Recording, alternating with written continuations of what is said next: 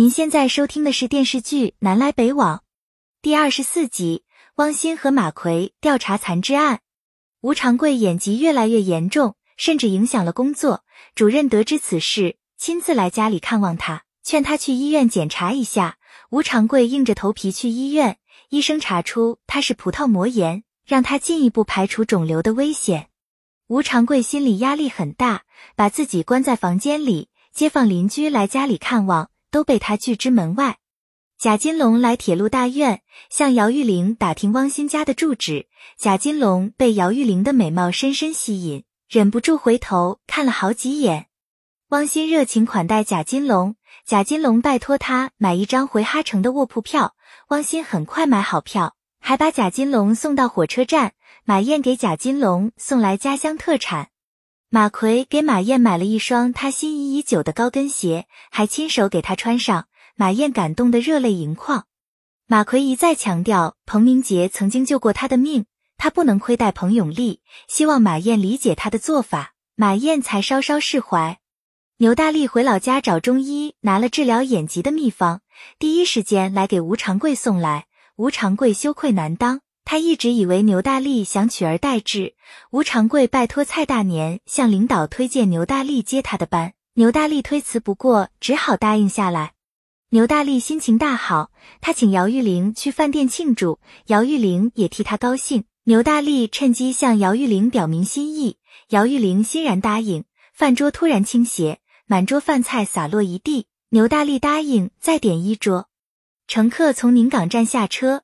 他从座位下面拎起一个蛇皮袋，里面的血滴落在旁边乘客身上。他吓得连连赔罪，还出钱赔对方的衣服钱。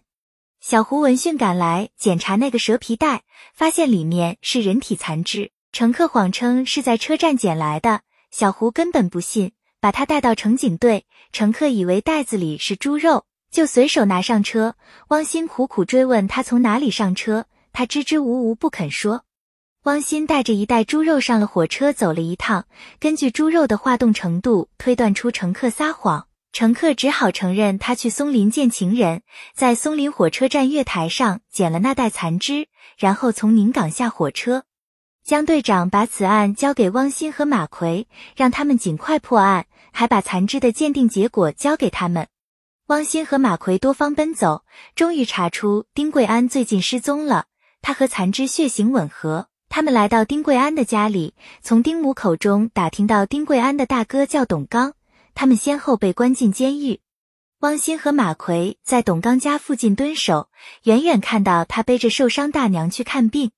马奎和汪鑫谎称丁贵安的亲戚，向董刚打听丁贵安的情况，他一问三不知，他们只好先离开。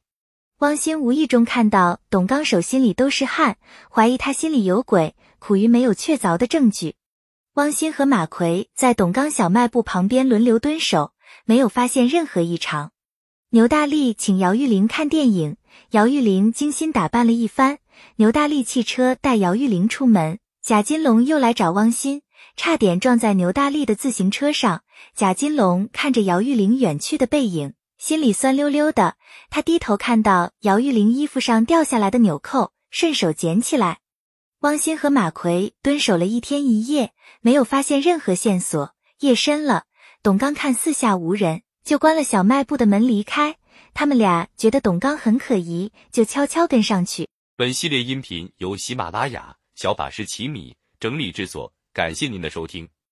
音频在多音字、英语以及专业术语方面可能会有不准确的情况，如您发现错误，欢迎指正。更多电视剧、电影详解音频，敬请订阅关注。